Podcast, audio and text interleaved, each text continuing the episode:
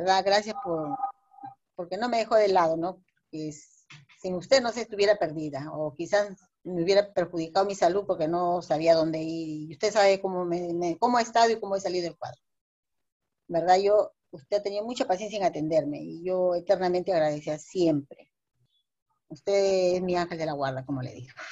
Bueno, gracias por la consideración, ¿no? Como le digo, mi objetivo principal es tratar de ayudar a, con lo que sé, ¿no? De, a, la mayoría de personas que puedo, puedo facilitar, ¿no? aliviar sus enfermedades o sobre todo también primero salvar las vidas, ¿no?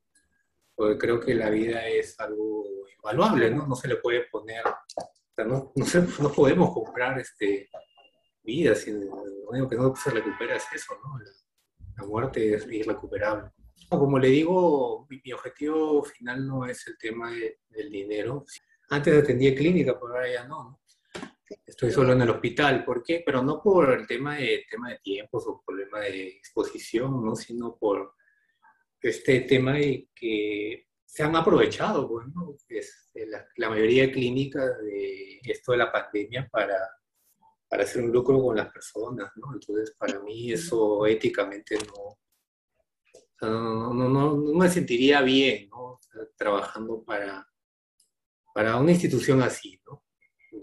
Sí me enteré por reportajes, ¿no? De gente que no le dejaban sacar el cadáver de su, no pagaba. de su familiar, por, pero pagar tanto, un millón de soles o más de un millón de soles, eso es realmente una, un asalto, ¿no? Pues no tenía por qué inflarse tanto los precios, ¿no? Es aprovecharse.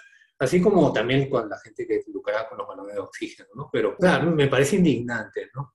Yo creo que queda conciencia de la persona también, porque no puedes, esto, por un dinero, eh, que muera alguien por necesidad o que no tenga, ¿no? Yo tampoco no me gusta eso, ¿no? Si se puede ayudar, ¿por qué no? Hasta el último, a lucharla, ¿no? Claro, claro, o sea, si está dentro de mis manos, hacerlo, ¿no? Pero eso de condicionarle, ¿no? Si no me pagan, no, te atiendo. O ya te atendí, pero no te doy el cadáver a tu familia si no me pagas, este, es igual inhumano, creo.